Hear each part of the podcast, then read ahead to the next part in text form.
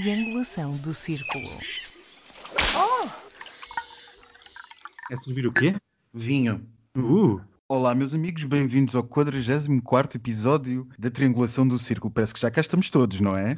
tô- Já, já. Ora, então, o meu nome é Max Pensador. Acaba-me a mim a tarefa de ser o moderador, instigador, provocador, seja o que for, desta edição. Falo-vos de Faro, como sempre.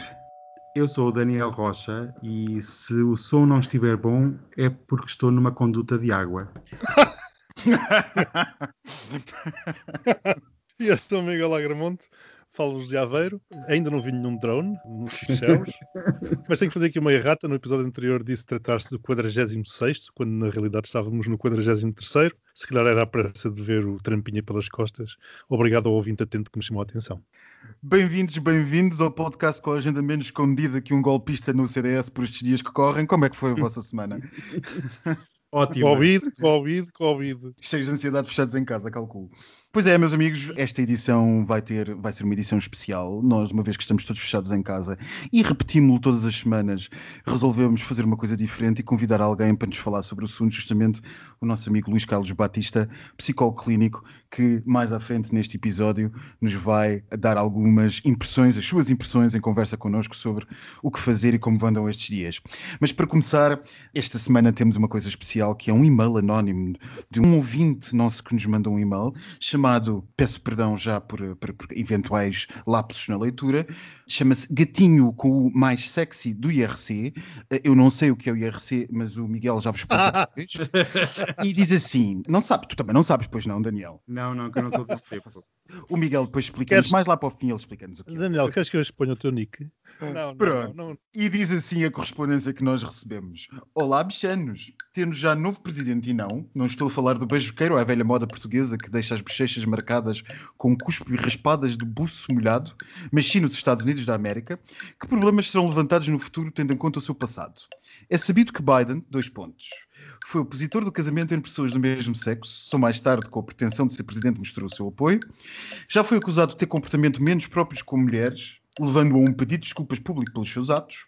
Tanto hype, mas o que separa o direito a uma segunda oportunidade e a falta de competência. Não será ele um Marcelo mascarado? Lambidelas gatinas do gatinho mais sexy do IRC. Bem, se alguém quiser procurar o nosso ouvinte anónimo, não sei se o IRC ainda existe. Daniel, o que é que te oferece dizer sobre isto? Realmente, o novo presidente dos Estados Unidos não é conhecido por ser um defensor das minorias e até é conhecido por ser um pervertido.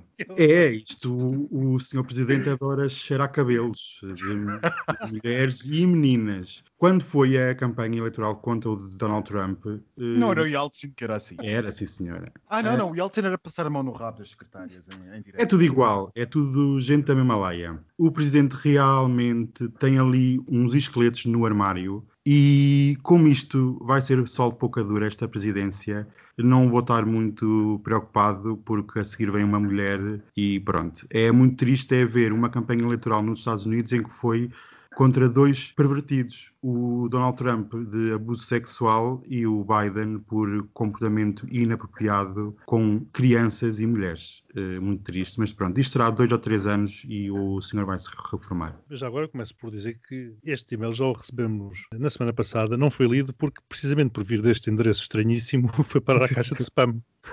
Pedimos desculpa ao nosso anónimo. Antes de mais, agradeço claramente ao gatinho mais sexy do IRC, pelo que me fez rir. E depois, apesar de ter enviado o e-mail através do Anonymous Mail, pelo nome que assina, vejo que é alguém que já por cá anda há alguns anos, não é verdade? Ou seja, não se trata de um revista. Agora, se será um Marcelo mascarado, mas qual é que é o político que não é mascarado, não é? Cada um Hashtag gatos. Cada um, cada um mascara-se mascara daquilo que, pronto, bem entender. Olha, no IRC era uma quantidade de mascarados que por lá andavam. Toda a gente sabe, efetivamente, que Biden nunca foi defensor de- do casamento de pessoas do mesmo sexo. Eh, Mas o que é certo é que, pelo menos, eh, as políticas do governo dele vão adiante e levam. E, aliás, aquelas ordens executivas que ele já assinou já foi a desfazer muito da porcaria que o Trump tinha feito contra os LGBTs. Pode ser mascarado, mas olha, pelo menos é um mascarado bom, é uma espécie de zorro. Eu, quanto a este assunto, tenho a dizer que eh, dificilmente nós encontraremos um político que sempre fosse a favor do casamento gay. Eu, pelo menos não me lembro de nenhum. Seguramente não terá sido Cavaco Silva, não terá sido Bernie Sanders, não terá sido eh, José Sócrates, não terá sido ninguém. Poucos são os políticos que nós podemos dizer que andam desde o início da sua carreira a defender o casamento gay. Obama, por exemplo, que abriu o caminho à eliminação do Defense of Marriage Act, que depois deu origem então à famosa decisão do Supremo Tribunal Americano. Max, desculpa, os políticos uh, governantes, não é? Governantes, naturalmente. Claro. Governantes, governantes. Claro. É isso que eu quero dizer. Aqueles que assumem a responsabilidade de mudar as leis, dificilmente algum dos que eu me lembro assim tem, se tenha apresentado, uh, até porque o, uh, o, casamento, o casamento entre pessoas do mesmo sexo é uma, é uma natureza jurídica relativamente recente uh, nos tempos modernos. O próprio Obama, como eu dizia, não era particularmente favorável ao assunto. Aliás, ele não tinha propriamente uma opinião formada, até que uh, resolveu mudar de opinião e abriu o caminho, como eu estava a dizer, à eliminação do Defense of Marriage Act, que depois deu origem às altas, às, que deu base à, à construção jurisprudencial do Supremo Tribunal uh, de Justiça norte-americano. O problema, uh, e não, não estou a olhar para a realidade com duas perspectivas, aqueles que me são favoráveis e aqueles que não são favoráveis, por simplesmente o problema é sempre o mesmo. É aqueles que estão dispostos a melhorar a sua perspectiva e a perceber por empatia os outros e os que Exato. não estão dispostos a, a perceber por empatia ou sequer por enviesamento ou o que quer que seja, os que estão dispostos a não perceber. Essa é a grande diferença e essa linha talvez seja a linha que separa a civilização uh, e o respeito pelo outro justamente do ser defensor do pior dos sistemas e da, e da barbárie. Portanto, um, Biden pode não ter sido a favor do casamento gay, mas sabemos muito bem onde é que ele está nisso e em tantas outras temáticas que interessam não apenas e só o casamento entre pessoas do mesmo sexo, mas em tantas outras temáticas de direitos humanos. Portanto, é bem-vindo o seu contributo. Relativamente às tendências para cheirar cabelos alheios, pois isto enfim, uh, mal estaria um político americano na presidência que não tivesse um registro desse. eu não me lembro de nenhum, eu não me lembro de nenhum, particularmente não me lembro de nenhum. Oh, Max, deixa-me só complementar-te, porque realmente há esses dois, há esses dois modelos, há aquele que tem empatia e que faz, apesar de, enfim, por vezes não se identificar pessoalmente com as causas, há os outros, e depois os outros separaria em dois, porque há aqueles que não fazem, deixam as coisas andar, mas depois há aqueles que desfazem. Exatamente. E há aqueles que querem destruir. E o Trampinha, aqui em Portugal, é um deles. É um dos que quer claramente destruir. Portanto, gatinho mais sexy do IRC, espero que tenhamos dado o nosso contributo para o teu, uh, para o teu ponto, meritório.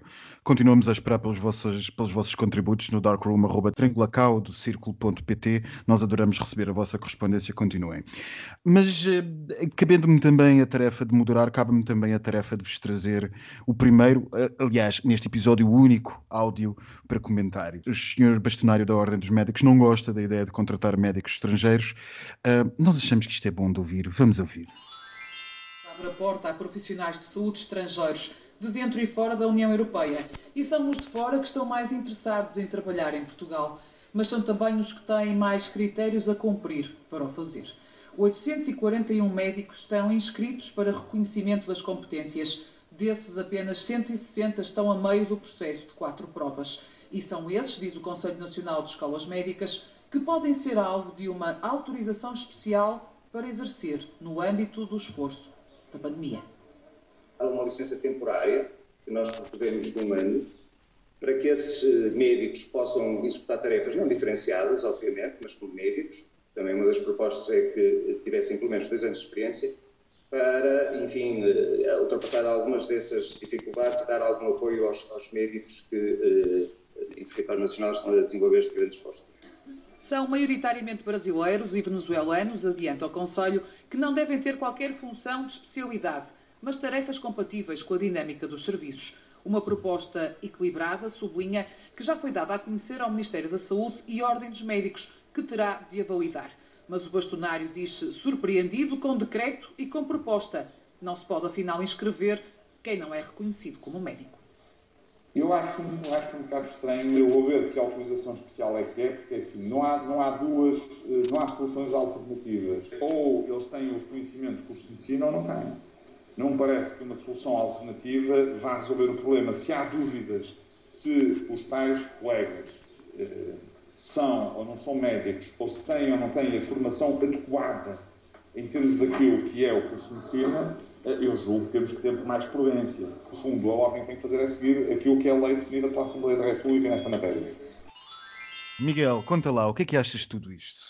Lá veio o bastonário da Ordem dos Médicos, que é uma espécie de ponta avançada dos sindicatos, botar faladura. Eu acho que o homem neste momento já aparece mais na TV do que o Marcelo. Enfim, não me vou alongar muito acerca das ordens, dos bastonários e da real necessidade dessas organizações e pessoas, porque já os fizemos num episódio anterior, mas em relação a esta ordem em particular, e aproveitando a presença do Sr. Dr. Bastonário, gostaria de deixar duas perguntas. Qual foi o papel da Ordem dos Médicos sempre que se tentou aumentar o número de faculdades de medicina em Portugal? E qual foi o papel da mesma Ordem sempre que se falava em aumentar os números clausos para haver mais vagas para os estudantes tirarem o curso? Agora ainda vem dizer que há falta de médicos em Portugal? Não terá sido a Ordem, mais o seu corporativismo, como aliás é característico de todas as ordens, um papel ativo para esta realidade? E não será novamente esse corporativismo que continua a levantar barreiras ao exercício da profissão em Portugal? Alguém ainda se lembra da pouca vergonha que foi, aqui há umas décadas, com a barreira aos médicos dentistas brasileiros que queriam exercer medicina em Portugal? Portanto, eu acho que falta alguma moralidade. Aqui também há muitos esqueletos no armário e fica muito mal este tipo de declarações, porque realmente continuamos rodeados de um populismo atroz que chega de todo lado. Adoro declarações uhum. de ordens profissionais quando nada tem a acrescentar ao debate público. Estas forças de bloqueio estão de pedra e cal na sociedade e parecem não ir a lado nenhum tão cedo. A situação é de descalabro e não é necessário estes velhos do Restelo para atrapalhar a luta. Em relação ao que o Miguel disse, concordo a 100% e apenas acrescento que, em relação ao possível envio de doentes para países europeus, é uma prova que o Estado falhou e continua a falhar, e é uma prova que a Ordem dos Médicos falhou e continua a falhar perante a sociedade portuguesa. Eu tendo pouco a acrescentar ao que vocês dizem, a razão que trouxe este áudio é justamente um, pouca simpatia que merecem as ordens profissionais em, em, em, geral, em particular a dos médicos, mas também a minha, mas isso agora é outra questão que não interessa, em particular a dos médicos. E há um assunto que eu continuo sem perceber, passem os anos, porquê que não podemos admitir médicos estrangeiros neste país? Não entendo não faz... também. Não, não, entendo, não há razão absolutamente nenhuma. A velha desculpa de terem que dominar o português uh, para poder comunicar com os seus pacientes é absolutamente ridícula. Basta, por exemplo, pensarmos uma vez mais, desculpem puxar a, a, a toalha aqui para sul, mas basta pensarmos, por exemplo, no exemplo que nos é trazido pelo Algarve, com tantos hospitais privados a funcionarem para seguros estrangeiros, seguros de empresas estrangeiras, que trazem uh, centenas, se não milhares de doentes todos os anos para os variados hospitais de, regionais privados que operam aqui a sul e que, com isso, porque muito mais lucrativo do que a medicina pública, sorvem médicos do Serviço Nacional de Saúde para trabalhar no serviço privado, não havendo médicos disponíveis todos os anos, é preciso o SNS tentar contratar médicos pelo resto do país para pô-los a trabalhar nos hospitais públicos da região, tendo a região centenas de médicos que estão pura e simplesmente ocupados pelos hospitais privados a trabalhar para os estrangeiros, porquê é que estes médicos têm que falar português quando os seus clientes nem sequer portugueses são? Isto não se, mais não é do que proteção de mercado e corporativismo. É claro. É inegável que temos falta de, de, médicos, é inegável que a situação é urgente, é inegável que a Ordem tem servido de limitação a, a mais formação de médicos e não se percebe porque que neste momento, no pior deles todos, a Ordem continua a insistir na tónica de que é importante compreender o português, quando na verdade se calhar não precisamos assim tanto. Precisamos de médicos. Max, nunca precisaste de um médico no estrangeiro. Eu claro. já, por exemplo, na, na Alemanha, e, e, o meu alemão é só mesmo para não morrer à fome. E nunca tive qualquer problema, não é? Eu sem, sem querer revelar demasiado dos, dos, meus, dos meus clientes, mas que com alguma relevância para este assunto. Por exemplo, posso-vos dizer que tive um cliente de um país europeu, não posso dizer, não vou dizer qual é o país, mas um país da União Europeia, que quis abrir, eh, que é o cirurgião plástico mais conhecido do seu país, e quis abrir um pequeno hospital privado de cirurgias plásticas em Portugal. Porquê? Porque ele entendia que a capacidade técnica era muito elevada, eh, as possibilidades de, de contribuir para a recuperação devido ao clima e ao, e, ao, e ao, tipo de país que temos eram muito mais elevadas e que ele propunha-se o quê?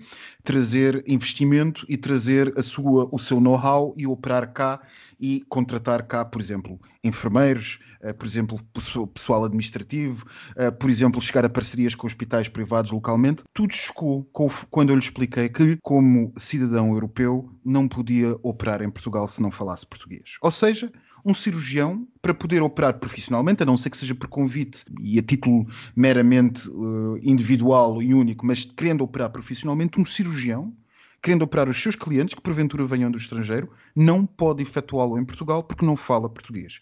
Isto é um enviesamento, é um corporativismo e é uma limitação ao direito É comunitário. uma, é uma vergonha, Max. E a maioria dos médicos, como bem se sabe, que querem exercer a profissão em Portugal, são brasileiros. Ora, que eu saiba, no Brasil ainda se fala português. Naturalmente português do Brasil, mas se é suficiente para nós entendermos as novelas da Globo, não é suficiente para comunicarmos com o médico. É corporativismo. E por isso é que eu trouxe o exemplo dos médicos dentistas brasileiros. Pronto, meus amigos, eh, ficávamos aqui o resto da, da sessão a falar de, de ordens profissionais, mas eh, há uma coisa que se impõe, e essa coisa que se impõe é a inultrapassável Gazeta dos Dias Úteis, Miguel. Olha, confesso que fiz um esforço para apanhar as notícias que vão escapando ao marmoto das notícias Covid. Ligamos qualquer canal de TV e é uma avalanche de tragédias em direto, com luzes de ambulância como pano de fundo. Já ninguém aguenta isto, sinceramente. Sabemos que a situação está para lá de crítica, mas, para a pandemia, já basta de novo coronavírus em si. E se não estamos atentos, a realidade vai avançando sem nos apercebermos. Foi numa situação semelhante a estas que um ucraniano foi executado por uma polícia em Portugal. A Gazeta dos Dias Úteis. Segunda, passámos todos um dia submersos no rescaldo das eleições do dia anterior. Os noticiários nacionais dividiam-se entre política e respectivas análises e futebol. Os portugueses dividiam-se entre os chocados e os satisfeitos. O povo acordou com a extrema-direita em Portugal. Na terça, a Autoridade Norueguesa de Proteção de Dados multou o Grindr em quase 10 milhões de euros. A queixa, apresentada pelo Conselho de Consumidores do país, baseou-se no facto de como os dados eram recolhidos e partilhados com outras empresas sem ser dada informação suficiente aos utilizadores e estes não poderem usar a app sem permitirem essa partilha. Na quarta, dia 27 de janeiro, foi também o Dia Internacional em memória das vítimas do Holocausto, porque passaram 76 anos da libertação do campo de concentração e extermínio nazi Auschwitz-Birkenau, porque não nos podemos esquecer. Quinta, após a admissão de três membros do CDS-PP, assistimos ao eurodeputado Nuno Melo a puxar o tapete ao líder do seu próprio partido, por entender que o Chicão deixou de ter condições para continuar. Apesar de não concorrer à liderança, considera Afonso Mesquita Nunes uma boa opção. Na sexta, com 136 votos a favor, 78 contra e 4 abstenções, a Assembleia da República aprovou o diploma que legaliza a morte medicamente assistida, popularmente conhecida por eutanásia, em Portugal, tornando-se este país no quarto da Europa e sétimo do mundo a permiti-lo. A lei segue agora ao Presidente da República. Grande semana, magnífica semana. Daniel, começa tu, segunda-feira. Ai, ai, ai, ai, ai. bem, envolvidos estes, estes dias todos, o sistema político português aqueceu e bem. Adorei ver o presidente a mudar de discurso em tempo recorde. Segunda-feira já era outra, outra coisa e adorei ver a direita a entrar em convulsão. Eu tenho a dizer que Marcelo está sozinho no palco. Os governantes caem e outros voltam, mas o presidente é sempre o mesmo. Este presidente tem uma tarefa herculeana e iremos ver nestes cinco anos como é que se aguenta o Marcelo sozinho neste ponto. Tenho a dar, vocês vão ficar abismados, 12 pontos. Meu Deus, já fiquei. Porque, primeiro, acabou o circo da campanha eleitoral e, segundo, porque agora é que realmente passamos à luta verdadeira, que são outras lutas que não esta. Olha, mas muito que haveria a destacar, e já destacámos muito no episódio anterior, sublinha a frase que o Trampinha proferiu no seu discurso apoteótico, apesar do terceiro lugar.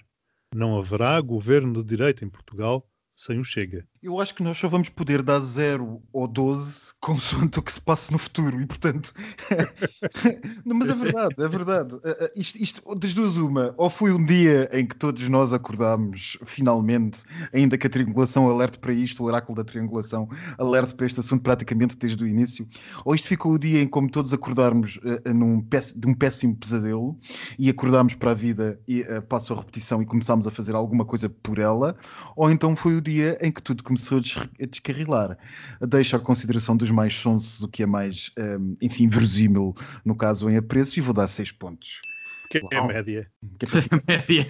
é que assim posso dizer no futuro que, que estava certo. Daniel, terça-feira, Grindr. Uh, é preciso. Uh, Miguel, explica ao Daniel o que é o Grindr. não, até por causa dos heteros que estão lá em casa a ouvir-nos, não é? Olha, o Grindr é uma que permite uma app de, de, receitas. Pronto, é isso. Bem, eu desde o primeiro episódio deste podcast que eu tenho avisado que estas apps são um tumor no sistema. Já era mais do que tempo alguma ação contra estes predadores. E não, não estou a falar dos utilizadores, é mesmo da empresa. Isto é um dos grandes temas do século XXI e tenho a dizer que isto é um pequeno passo num ainda longo caminho a percorrer e só tenho a deixar 12 pontos. É lá, eu vou já preparar a garrafa de é champanhe. Já estou a ver que o segredo é não trazer a Covid para aqui. Eu devia dar zero porque o Grindr não me presta, mas eu prefiro o Scruff. Mas pronto, eu vou dar 12 pontos a isto. eu vou dar 12 pontos a isto, é verdade. E quarta-feira, o Dia Quarta-feira. Internacional. É uma data importante que temos que lembrar. E neste mesmo dia, Portugal esteve envolvido numa, numa polémica com um concorrente de um reality show num canal de televisão português na TVI. E achei vergonhoso, neste dia de lembrança do Holocausto, é vergonhoso que por parte da administração do canal tenham passado mais de 24 horas depois de este mesmo concorrente ter feito a saudação nazi e tê-la voltado a repetir em plena televisão. E é totalmente vergonhoso não terem tomado uma posição, terem esperado as tais 24 horas para sancionar eh, a pessoa que fez isso, e ainda acho vergonhoso toda a administração, toda a gente que esteve envolvida nisto, que realmente só por pressão da sociedade e das redes sociais é que decidiu agir.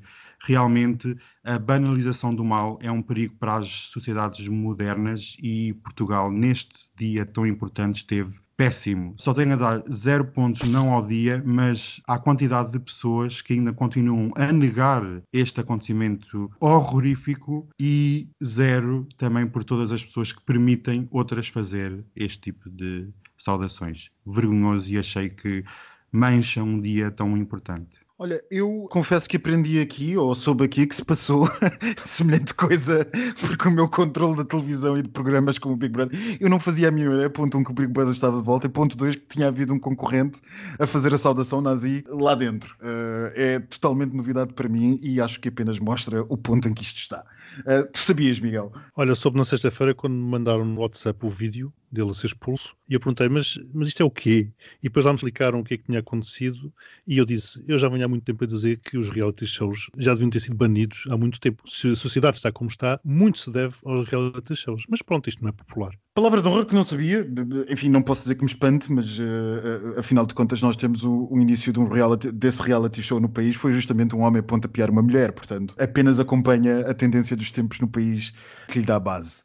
Agora, continuo a achar, como fiz aqui há tempos, a quanto do, do, dia para a visibilidade de combate à violência doméstica, salvo erro, que foi um dos que nós falámos aqui nas Gazetas dos Dias Úteis. Continuo a dizer que estes dias têm sempre, em termos de Gazeta dos Dias Úteis, têm sempre esta dificuldade que é uma pessoa não quer dar 12 pontos, não quer dar zero, porque, mas nós não estamos propriamente a analisar o fenómeno em si, estamos a analisar o dia. E portanto eu dou 12 pontos, porque isto deve ser sempre lembrado, não porque seja um lugar comum ou de quem viu uma data de filmes e acha piada assinalar isto, mas sim porque isto é um, uma ameaça permanente. Aliás, segunda-feira desta voltar, semana está e que está a voltar à força toda. A capacidade com que nós dizemos e confinamos minorias étnicas neste país e, e dizemos que eles são responsáveis por isto e aquilo outro está a uma Kristallnacht de, de diferença de começar o pior. Portanto, seja lembrado este dia, enquanto a barbaridade for uma ameaça, infelizmente isto vai continuar por muito tempo, portanto, 12 pontos. Quinta-feira o Chicão. Eu adoro guerras políticas. O zumbido à volta de uma possível queda do Sr. Chicão estavam cada vez mais alto e isto foi mesmo, era mais do que previsível. Os inimigos esperaram pelo fim da eleição do Presidente Marcelo para puxarem das pistolas e começarem aos tiros. Realmente isto é um, é um partido condenado, tão perto de umas eleições locais e possíveis legislativas, e mesmo que o Sr. Nuno Melo venha a ser Presidente do CDS, não irá salvar o partido, pois as pessoas preferem sempre o original à cópia, e neste caso o original será a Coelho Aventura a um possível cópia. Como gosto muito de guerrilha política, vou dar 12 pontos, pois isto promete para os amantes de política. Promete. Incrível. Eu devo dizer que hum, esta quinta-feira foi mesmo um meme ou meme a consoante queiram pronunciar, que a triangulação partilhou por estes dias nas suas redes sociais. Isto foi o Red Wedding dos, do, do, Game of Thrones. Foi fascinante, foi magnífico. Isso com uma diferença. Não foi, não, não foi surpreendente para ninguém. Ou foi? Pelo menos para mim não foi. E seguramente não. para vocês não foi. Isto não foi absolutamente nada surpreendente. Portanto, eu estou com o Daniel. Isto merece 12 pontos, porque é uma telenovela que toda a gente estava à espera e, e vai ser divertido, quando mais não seja. E hum, falando muito a sério, eu uh, duvido muito seriamente que o CDS esteja em condições de ser salvo. Uh, duvido muito, tenho muitas dúvidas. Uh, Nuno Melo não é seguramente um bom líder, por muito popular e populesco que possa ser, mas ele é, como disse o Daniel e muitíssimo bem, a selo. Uh, apenas e só uma cópia do original e toda a gente prefere sempre o original à cópia. Portanto, 12 pontos para isto porque vai ser divertido. E sexta-feira, finalmente. Houve momentos em que pensei que isto não ia parar à frente e que comecei a rezar, mas realmente foi um sinal de progresso. É um tema que muitos dizem que é polémico, mas a, meu ver é o expoente máximo de humanidade e, com, e compaixão. Viver não é apenas respirar e comer, é muito mais do que isso. Acredito que isto é um passo muito importante no, no progresso da sociedade portuguesa, que é tão antiquada e escura. E como isto é um momento também dele histórico, como foi esta semana toda, apenas tenho a dar 12 pontos. Uh, meu Deus, já vou preparar a garrafa de champanhe, agora sim. Abra. Eu, naturalmente, como verdadeiro liberal progressista que me declaro, não podia senão dar 12 pontos a este assunto, porque meu Deus. foi um momento único, que soube bem, um momento de luz e algum progresso no meio desta escuridão toda dos últimos meses e semanas, e, e foi, penso que muita gente que nos esteja a ouvir provavelmente vai achar isto estranho, mas para mim foi de facto um momento luminoso.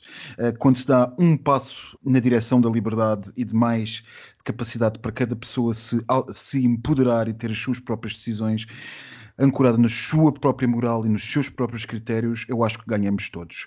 Isto foi um excelente dia. Uh, estou curioso, avanço talvez a minha ideia do que é que o Sr. Presidente Marcelo fará. Não sei o que é que vocês acham. Eu tendo a acreditar que ele vai mandar para o TC. Exato. Uh, tendo a acreditar que ele vai mandar para o TC, uh, apercebi-me hoje em conversa com, em off convosco que havia a consideração de dele aceitar imediatamente caso dois terços do, do Parlamento Exato. votasse a favor. Foi o que ele disse. O que eu sinceramente não percebo percebo como é que é possível. O senhor Presidente uh, faz uma interpretação que é, uh, eu não diria inconstitucional, mas para constitucional da, da, questão dos dois terços, porque em lado nenhum se diz que, ah, pronto, uh, então se eu acho que uma coisa é inconstitucional vai para o TC, mas dois terços, se a coisa for inconstitucional, então eu já aceito. Ou é inconstitucional ou não é, na sua opinião. E não pode ser em função dos dois terços que ele considera existir ou não. Não percebo muito bem esse, esse argumento do Sr. Presidente, não faço a mínima ideia qual é a lógica dele, insisto, se ele acha que alguma coisa pode ser inconstitucional, é sua obrigação funcional, mais do que obrigação política, é sua obrigação funcional e institucional enviá-la para o TC. Não pode é dizer que envia consoante a maioria de votos que tenha. Senão isto será uma fraude ao sistema constitucional e à lógica de uh, freios e contrafreios do sistema constitucional. Mas enfim, não, isto é apenas um... Até porque isto depois podia levantar outras questões, dizer assim, bom, e se a maioria for de esquerda envia, e se for de direita não envia? Quer dizer, porquê? Não faz Onde sentido. É que... A função do Sr. Presidente, aliás, na sua própria interpretação, é não ter uh, perspectivas morais uh, nem enviesamentos morais sobre aquilo que a Assembleia da República envia para a sua, para a sua aprovação. Portanto, das duas, uma. Ou ele discorda uh, politicamente, já, já várias vezes o disse que tem uma interpretação muito restritiva do veto político, e na verdade reconhecemos isso a Marcelo Rebelo de Souza. Ele tem tido uma, uma utilização relativamente sim, sim. restritiva do poder de veto político, mas se, ainda por cima vindo de um constitucionalista, ele acha que há base para a inconstitucionalidade da lei, então a obrigação dele não está dependente de absolutamente número de votos nenhum. Claro, é a obrigação mandar... dele mandar para o Tribunal Constitucional. É função claro. Dele, é o garante da constitucionalidade. Sai mal o Sr. Presidente disto, uh, ainda que eu acredito que ele vai mandar, quanto mais não seja para agradar à sua base de apoio, vai mandar claro. esta lei para o TC. Mas aqui eu acho que se volta ao mesmo. Tal como na interrupção voluntária da gravidez ou no casamento entre pessoas do mesmo sexo, ninguém obriga ninguém a abortar, nem ninguém obriga ninguém a casar-se com alguém do mesmo sexo.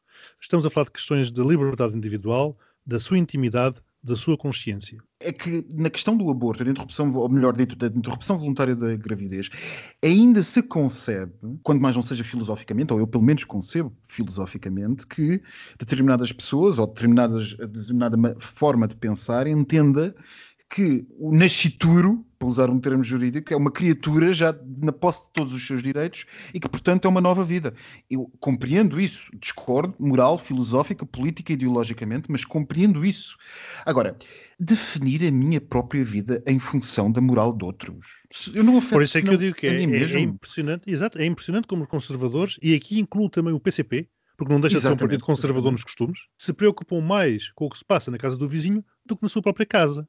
Aliás, os brasileiros têm um, uma, uma, expressão com muita piada, enfim, passa agora a deselegância, que é ser o fiscal do coelheiro. Portanto, não concordam com a eutanásia? Não a pratiquem.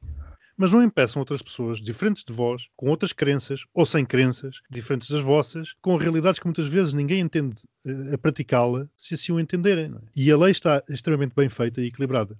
E não é, tal como também quiseram vender-nos a quando da interrupção voluntária da gravidez, insisto, uma pessoa entrar num espaço qualquer, retirar a senha da eutanásia e dali a meia hora estar o serviço feito. Portanto, eu acho que o país já devia ter maturidade suficiente para uma lei destas ser aprovada por uma maioria ainda mais alargada. E reparem que com isto não estou a dizer que sou a favor da eutanásia. Eu simplesmente digo que não sou ninguém para impedir outrem de a praticar. Já agora termino com uma nota, com uma ligação direta ao áudio, Max, que tu trouxeste, acerca da Ordem dos Médicos. Pouco depois deste diploma ter sido aprovado na Assembleia da República, li uma notícia na página da Rádio Renascença cujo título era Médicos católicos querem que Marcelo vete a lei da eutanásia. Mas afinal, quem é que manda neste país? É a Assembleia da República ou são os médicos católicos? E o que é, que é isso dos médicos católicos? É uma subordem da Ordem dos Médicos? Existem os médicos muçulmanos ou os médicos ateus? É que lá vamos todos. Bem, existem se... pela verdade, que não deve ser muito longe disso. Ora, é que lá vamos todos, como sempre, bater com qualquer coisa católico. E sinceramente, é um cheiro a hóstia que não se aguenta. Uhum, Sem sombra de dúvida. E cabe também pensar na, na, questão do PCP, no argumento de que isto podia favorecer o setor privado. E então? É, bom, pronto, não, não vou comentar mais. E então? E se favorecer o setor então? privado? Quer dizer, eu estou em sofrimento e ainda tenho que ir para uma lista de espera? eu faço o que eu quiser da minha vida. Ponto final. E é isto que nós consagramos, e é esta lógica verdadeiramente liberal, não estou a dizer neoliberal, verdadeiramente liberal de pensar as nossas liberdades, que é uma perspectiva humanista, progressista e de empatia com a vida de cada um. Portanto, não podia ser mais do que 12 pontos. Miguel, traz lá a calculadora e faz lá. Ah, pois é. Isto hoje vai bombar, até vai pegar pois é, vai bombar. É. Pronto, o Daniel 12 mais 12 mais o 0 mais 12 mais 12, 48 pontos. Meu Deus. Aqui, epá, epá, se calhar pode ser que o Max consiga que ele seja 6 mais 12 mais 12 mais 12 mais 12 54 pontos. Opa, finalmente, uau, finalmente, uau. finalmente conseguimos, porque tivemos 102 pontos. Uau, 102 pontos. É, finalmente posso beber 102% de uma garrafa de champanhe.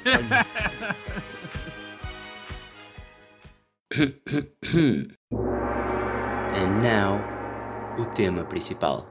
Bem, meus amigos, chega a altura então, então passarmos ao nosso tema principal do nosso podcast de hoje e para hoje selecionámos falar sobre o impacto silencioso da pandemia e, portanto, resolvemos ter como convidado o nosso amigo Luís Carlos Batista, psicólogo clínico, que está connosco hoje aqui à conversa como um convidado que nos vai dar as suas impressões sobre o assunto.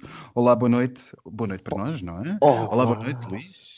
Olá a vocês, boa noite e muito obrigado antes de mais pelo convite. É uma honra estar com vocês esta noite. É sempre um prazer, meu querido. É sempre um prazer. e, e escolhemos este tema porque já ninguém aguenta política e Covid. Já ninguém é aguenta, ainda que a gente provavelmente vai cair nele agora. Já está tudo forte, está fechado em casa, já está tudo absolutamente pelos cabelos, enfim, não, Sim. pelos cabelos de, de, extremistas políticos, de atualizações diárias de diretos de hospitais e de número de mortos e tudo o que mais alguma como é que tu estás a ver isto? Estou a ver isto de um prisma um pouco negativo, ou seja, eu acho que a gestão. Um ok. Uh, tem sido muito negativo, vá, vamos ser francos. Tem sido de facto negativo e do ponto de vista da, da comunicação, da forma como tem sido feito desde o início, uh, tem, temos errado em muita coisa. Começámos logo por dizer que a pandemia era qualquer coisa que era da China e que nunca iria cá chegar, não é? E, portanto, logo aí fizemos, oh, sim, fizemos com que as pessoas criassem falsas expectativas sobre o que viria aí. Não nos preparámos uh, devidamente nessa altura. Portanto, as pessoas acabaram por ter, acabaram por ser apanhadas um pouco de, de surpresa eu diria. E neste momento a surpresa deu lugar a um desconforto imenso. Eu tenho, eu tenho falado com, com vários pacientes ao longo deste ano em que claramente a maior dificuldade prende-se na incerteza, na incerteza do futuro. É muito complicado não sabermos uh, até quando é que isto vai durar. Uh, mas é ainda mais complicado quando aquelas pessoas que deveriam dar a voz e nos deveriam dar segurança sobre o futuro não o conseguem fazer. E acho que essa tem sido uma falha.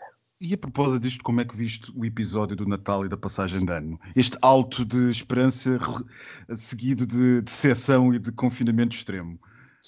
Um erro, um erro crasso, não é? Porque se pensarmos um pouco e se olharmos, por exemplo, daqueles países que têm tido mais sucesso no combate a esta pandemia, estamos a falar nomeadamente da Nova Zelândia, não é?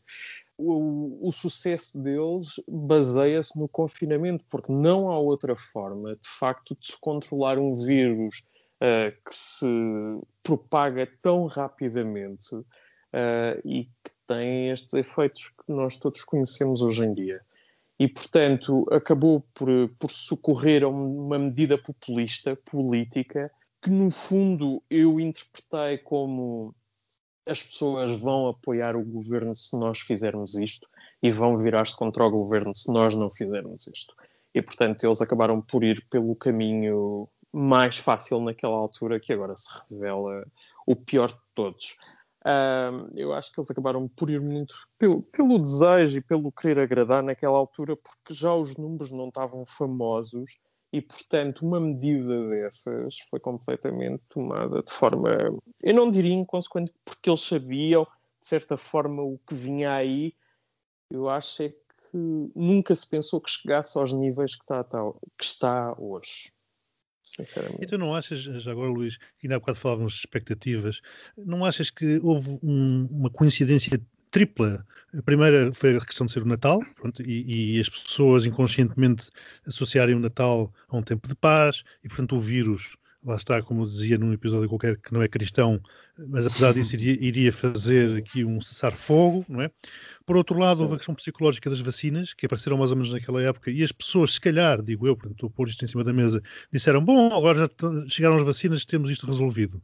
E depois um terceiro fator, que foi a, que é a, a mutação, ou estirpe inglesa, do Reino Unido, que também surgiu naquele momento, quando Portugal é, é, talvez dos países da, União Europeia, juntamente com a Polónia, eventualmente, eh, mais exposto ao Reino Unido, porque nós temos uhum. um montão de imigrantes lá, nomeadamente na área da saúde, que vieram aqui todos passar o Natal. Portanto, Sim. esta gestão, esta má gestão das expectativas, ou, ou, a criação destas expectativas falsas com base nas vacinas, ou que agora o Natal é, é festa e, portanto, também não terá algum impacto psicológico?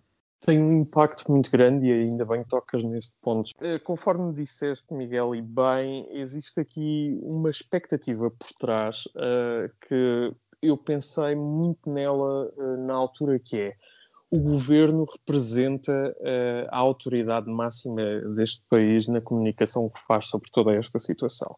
A partir do momento que a autoridade máxima diz vamos, enfim, suavizar as medidas, isto de forma inconsciente é ouvido como a situação está sob controle, portanto podemos estar uns com os outros de forma tranquila, sem que haja um problema associado a isso. Claro que depois sofre-se aqui uma espécie de dissonância cognitiva que é nós por um lado temos a mensagem da autoridade máxima deste país que nos diz vamos aliviar medidas, mas por outros, se nós pensarmos com um olhar mais crítico sobre a situação em si, algo não bate certo. Mas a partir do momento que nos validam o desejo e a vontade de estarmos com quem temos saudades e com quem gostar, e com quem queremos estar, as pessoas não vão pensar muitas vezes se vão ou não estar com os seus familiares. E portanto, sim, sim. acho que este jogo da expectativa, primeiramente do governo errou mais uma vez, e depois há aqui outras questões que é, ok, mas a vacina também vem aí, portanto, também se os números exato, aumentarem, exato. a seguir vamos ter a vacina, vamos levar as vacinas e fica tudo resolvido. Claro, não foi assim, aliás, os problemas com as vacinas estão a surgir e vamos ver onde é que isto vai acabar.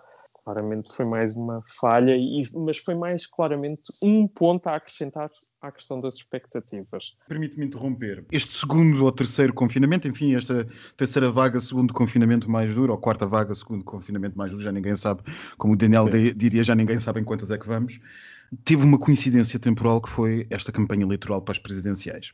E esta campanha eleitoral para as presidenciais teve o aparecimento de uh, toda uma nova, quer dizer, não, não, será bem um aparecimento, mas a entrada em força de toda uma nova dimensão da política e creio que foi uh, fácil de sentir, sobretudo nas redes sociais das pessoas fechadas em, fechadas em casa, a ansiedade e o advento do radicalismo político nas redes. Isto tem alguma coisa a ver com o facto de estarmos todos fechados?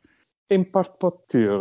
Isto porquê? Porque o facto de estarmos em confinamento e com, de certa forma, medidas uh, que nos limitam a liberdade há tanto tempo, vai criando um acrescentar de frustração, uh, de incerteza, de angústia, o que de certa forma gera uma certa revolta, porque nós olhamos para os políticos e acaba sempre por acontecer o contrário daquilo que eles dizem.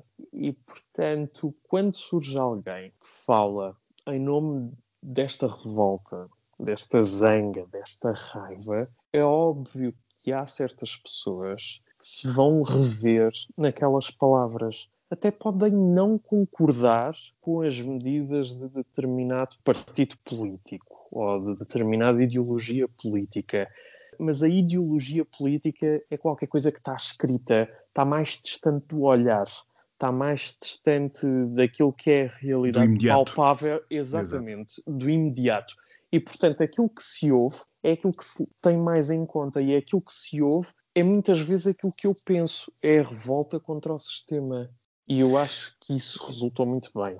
E depois temos as pessoas fechadas em casa, confinadas, portanto, com um acesso muito maior, portanto, a capilaridade das redes sociais é muito maior. As pessoas, em vez de andarem a passear ou a fazer outras coisas, estão sem fazer a nada. E, exato, nas redes sociais a destilarem o ódio. Claro, é a única forma que as pessoas hoje em dia têm de facto de, de expressar esses sentimentos mais negativos. Porque quando nós não estamos confinados e temos uma vida perfeitamente normal, o facto de sairmos à rua diariamente, ou só a possibilidade, não quer dizer que saímos todos os dias, mas a possibilidade de podermos sair, a possibilidade de podermos fazer coisas, faz com que nós coloquemos na realidade, fora da nossa casa uh, e fora da nossa bolha, esse, esse tipo de sentimentos e esse tipo de emoções. Ora, quando uma pessoa está privada de o fazer e está fechada em casa, é normal que o sítio onde isso vai acontecer vai ser nas redes sociais. Antigamente, estas revoltas surgiriam mais no seio familiar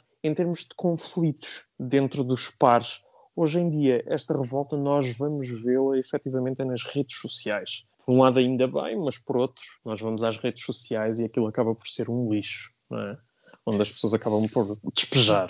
Desculpa, nas famílias e não nos cafés? Mas como assim? Os, café, os, cafés não serviam como válvula de escape também para estas raivas e revoltas? Quando as pessoas iam pessoa... ao café? Ah, sim, sim, sem dúvida, sem dúvida. E eu, eu quando me referia à família, referia-me nos tempos anteriores às redes sociais. Se isto fosse, por exemplo, há 50 anos atrás, não é? Uhum. Isso iria acontecer no meio da família. Claro que em tempos normais acontece no, no seio da família, mas não só. Tu, por exemplo, vais ao ginásio e descarregas alguma raiva, descarregas alguma tristeza, alguma angústia, qualquer coisa menos boa.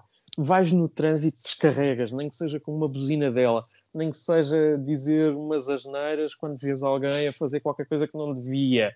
O dia a dia proporciona-nos imensas situações que nos permitem aliviar esse tipo de sentimentos e emoções. Agora, quando estamos em casa fechados, isso não acontece o tempo e, está portanto... mau, não temos a certeza de ficar com o trabalho que temos, todas Exato. essas coisas.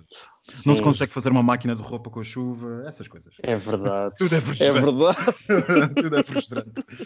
Vocês tocaram aqui em alguns pontos e há um que eu gostaria de tocar que é se com o fim deste confinamento e com a ideia que a pandemia irá acabar, se as pessoas irão regressar a uma saúde mental mais estável ou que, ou que realmente isto é um ponto de não retorno? Eu não acredito em ponto de não retorno, até porque nós somos seres maleáveis e nós acabamos por nos adaptar às várias situações que surgem. claro que existe sempre aqui uh, algum sofrimento psicológico associado, mas eu não acredito que estamos a chegar a um ponto uh, de não retorno. Aliás, uh, o, que tá, o que vai acontecer é há muitas pessoas que efetivamente vão sentir essa liberdade e vão aproveitá-la. Aliás, eu diria mesmo a maioria das pessoas, uh, mas depois há outra parte que vai sofrer porque vai ter que voltar a criar uma rotina fora de casa e isso vai levar um determinado sofrimento psicológico, porque as pessoas hoje em dia já estão habituadas a fazerem a rotina dentro de casa, vai gerar ansiedade, Uh, o facto de se ter que apanhar trânsito novamente, de ter que acordar muito mais cedo para se preparar para poder ir para o trabalho, o ter que ter horas para tudo fora de casa e ainda ter a vida doméstica para conciliar. Que isso é uma coisa que agora está meio fusional devido à história do confinamento. Portanto, não, eu não acredito que nós estejamos num ponto de não retorno. Sim, eu tenho um amigo que ele está convencido que vai ter problemas quando, enfim, ele é dono de uma empresa, quando tiver que voltar a chamar os funcionários para a empresa, Sim. porque ele diz que muitos deles não, não quererão trabalhar os cinco dias por semana, eh, oito horas por dia, como era antes. E é verdade, e a maioria das pessoas sente isso. Todas as pessoas com que eu tenho falado, a grande maioria reporta isso. Porquê? Porque uh, fala-se muito nesta história de ai, o confinamento traz um sofrimento muito grande, mas não é a maioria das pessoas. É uma parte da população, mas não é a população toda. Há, há de facto pessoas a aproveitarem este momento muito bem. Se calhar são as pessoas que estarão mais saudáveis, possivelmente. Uh, mas claramente há pessoas a aproveitar muito bem, porque aproveitam para fazer coisas que não faziam antes, aproveitam para passar mais tempo com a família, Uh, com as pessoas que Sim, Luís, mas, mas se, calhar, se calhar são pessoas que são mais caseiras, quer dizer, sempre houve as pessoas caseiras e as pessoas que gostam de estar na rua.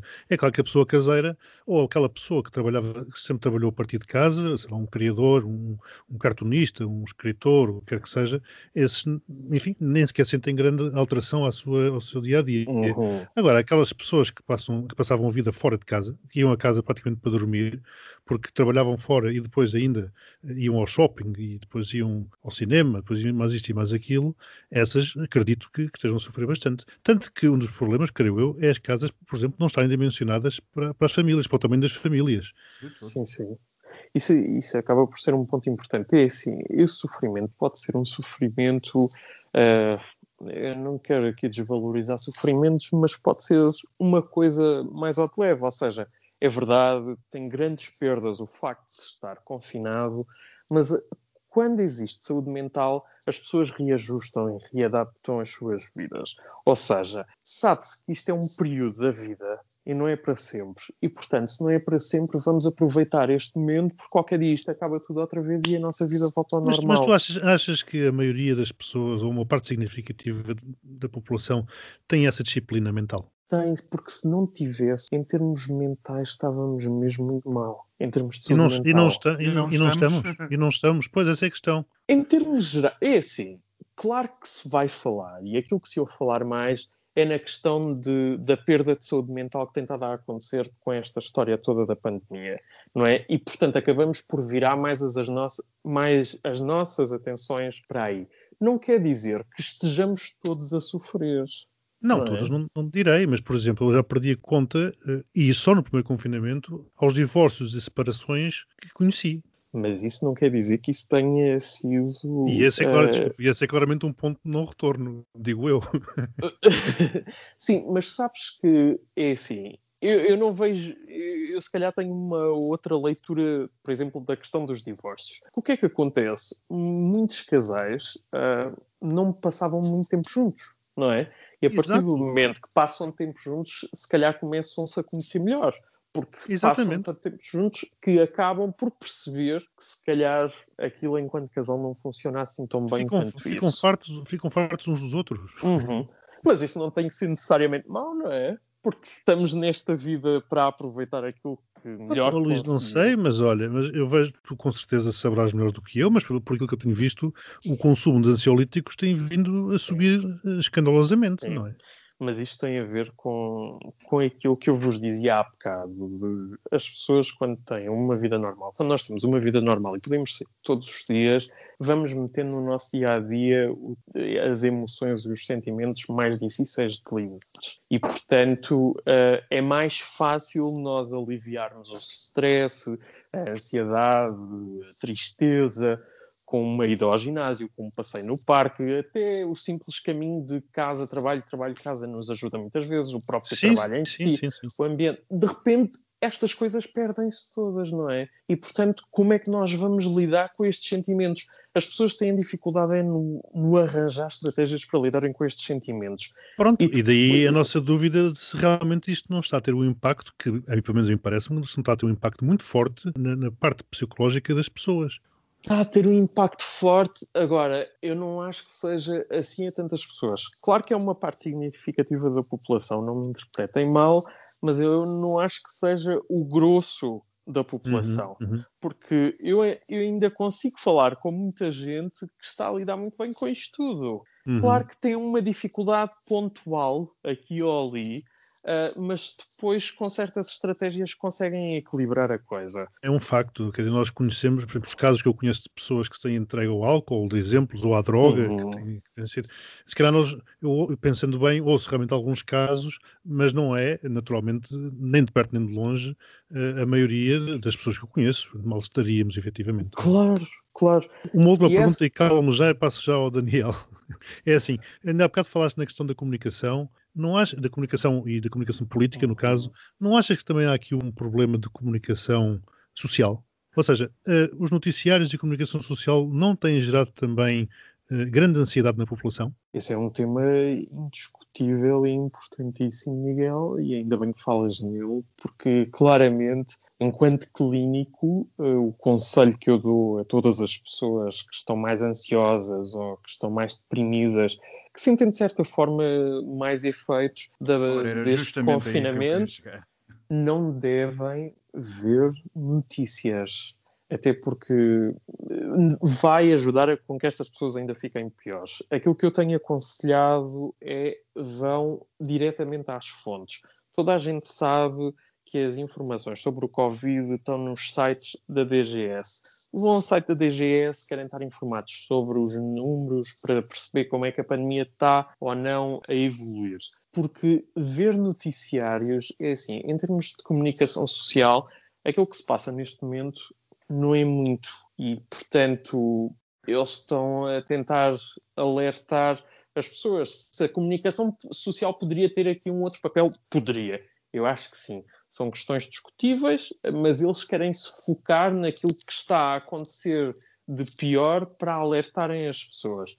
Eu, eu, acho, eu acho que alertar é um eufemismo para lançar o pânico. Sim, sim, mas e isto, isto, é um, isto é um pau de dois, de dois bicos, Miguel, porque é assim, quando nós uh, alertamos demasiado e colocamos demasiada informação negativa sobre as pessoas, sobre o mesmo assunto, que é o assunto comum a toda a gente neste momento, há aqui aquelas pessoas que conseguem gerir a coisa e não vão vendo, por exemplo, há muita gente que hoje em dia não está a ver notícias e que se têm protegido, e depois tens aquelas pessoas que percebem e ficam com medo, ficam em casa com medo, sem perceber como é que isto vai correr e cada vez que veem notícias ficam mais ansiosas, mas depois temos os outros que desacreditam disto tudo. Que é um e que só acontece, também. Só acontece aos outros. E nós já vimos isto, não te lembras sim. quando é que foi? Foi com, foi com a SIDA. Exatamente, exatamente. Temos um exemplo perfeito da SIDA em que também aconteceu isso que é as pessoas parece que uh, criam uma bolha de. É uma negação, aquilo é uma negação pura de aquilo não existe. Tanto que os negacionistas, por exemplo, eles continuam a dizer que aquelas imagens que se passam dos hospitais é mentira, que os hospitais estão vazios. O governo lançou uma linha de apoio psicológico no anterior confinamento e consideras que este apoio é suficiente ou é necessário mais para ajudar a população que se encontra com algum nível de stress? É necessário mais, sinceramente, até porque eu tenho ouvido alguns relatos de alguns colegas que estão nessa linha e de pessoas também que têm procurado essa linha E para já existe aqui a questão de estes colegas que estão nessa linha não sentem que o trabalho esteja a ser bem aproveitado, isto porque é tudo feito sob stress. Há muitos números e as empresas querem em números. E depois temos o lado de as pessoas que procuram a linha e muitas vezes não conseguem ninguém. Porque há tanta gente a ligar que deviam estar mais, deviam estar mais psicólogos, deviam alargar a linha. A questão é que isto é tudo um business, não é? E esta linha, por exemplo, pertence a uma das grandes empresas portuguesas e, portanto, se calhar se não houvesse aqui números por trás uh, e fosse, se calhar, até a título de voluntariado, talvez tivessem outro tipo de sucesso. Posto isto, já vai longa a conversa, extremamente interessante, mas uh, Luís, nós agradecemos a tua presença, mas isto os nossos... agradeço uma vez mais. Nós temos tempo sempre limitado no nosso podcast e claro. temos que passar. Hoje, temos, hoje é um dia muito especial, é um dia de apresentação de uma novíssima rubrica a cargo do Daniel, uh. chamada nada mais, nada menos que o postigo de Daniel. Daniel, passa a palavra para ti. O postigo de Daniel. O postigo de Daniel. Olá! Bem-vindos ao meu postigo! Amigas de podcast, gostam da nova decoração? Ai, está giríssima! Adoro! Tens que pôr um bocadinho de óleo nas dobradiças, que isto é abrir as marugas. faz um bocado, faz um bocado, mas o papel de parede está excelente. Investido a rigor para a inauguração do postigo. Eu estou a espreitar lá para dentro. Hum, olhem. Mesmo hum, velha tem um banquinho ali ao canto, já viram? Já está ali uma santa em cima da prateleira, não, já vejo que é bocado. Gosto do incenso. Ai, não é incenso. Outra coisa qualquer. Outra coisa qualquer. E ela tem um daqueles budas a, a, a, darem o braço para trás e para a frente também. Para... Mas este novo espaço é dedicado ao postigo. E porquê o postigo? Porque o postigo está na moda e aqui, e aqui só queremos tendências. Mas perguntam vocês, o que é um postigo? Um postigo é uma pequena porta ou abertura destinada ao atendimento ao público geralmente para pagamentos ou recebimentos. E como eu gosto muito de dar e receber, decidi dedicar este, este espaço ao postigo. Ora então, como aqui referi, só há tendências nesta rubrica e, como tal, vou-vos dar uma, uma dica de decoração para estes tempos de pandemia. Agora que estamos todas a renovar as casas no confinamento. E então, descobri que a nova tendência para 2021 são buracos ovais em qualquer porta da sua casa, exceto a que, a que dá para a rua. E perguntam vocês porquê buracos ovais. Sim, porque, porque ovais. Porque ovais. E porque buracos? E porque buracos também, exatamente. E então, o porquê é que os gloriosos são o hype ah! do momento. Isto está a ser a nova tendência e toda a gente mas, tem que aderir. Mas, mas são, são, mas são nas portas internas? Tu disseste que era com exceção da porta que dava para a rua? Exatamente, a porta para a rua não, não pode ser que são as pessoas olham lá para dentro. Então tem que ser numa porta da sala, do quarto, da casa de banho, o que cada um é que deseja. Tu vais da cozinha para a, para a sala e passas sala... e depois o marzápio no buraco, tu à frente, é isso? Tendência só corrente Cesar. É, mas isso ajuda, porque isto é assim, isto é imperativo nestes tempos de pandemia não haver contacto físico certo? Nada melhor do que estarmos separados por uma porta de madeira com um pequeno orifício. Não, as várias autoridades de saúde de diversos países aconselham que o gloriolo é uma das práticas mais seguras para fazer sexo em termos de pandemia. Isso e os fatos de utilização hospitalar, mas isso é outra história. Não façam como aquelas orgias lisboetas ou aquelas festas de swing no norte. Isto é a tendência de 2021. Por isso, deixo aqui o meu conselho muito grande que avancem, façam os vossos buracos. Mas, neste vestido também há beijinhos, que eu sou muito beijoqueiro. Beijinhos para a Lena das Cartas, porque me deu a inspiração para fazer esta rubrica e para esta nova decoração. Beijinhos! Beijinhos.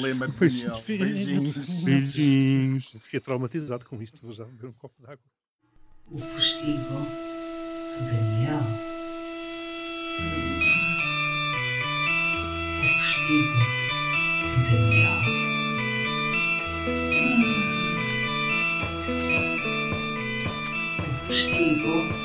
O de Daniel. Ah. O de Daniel. I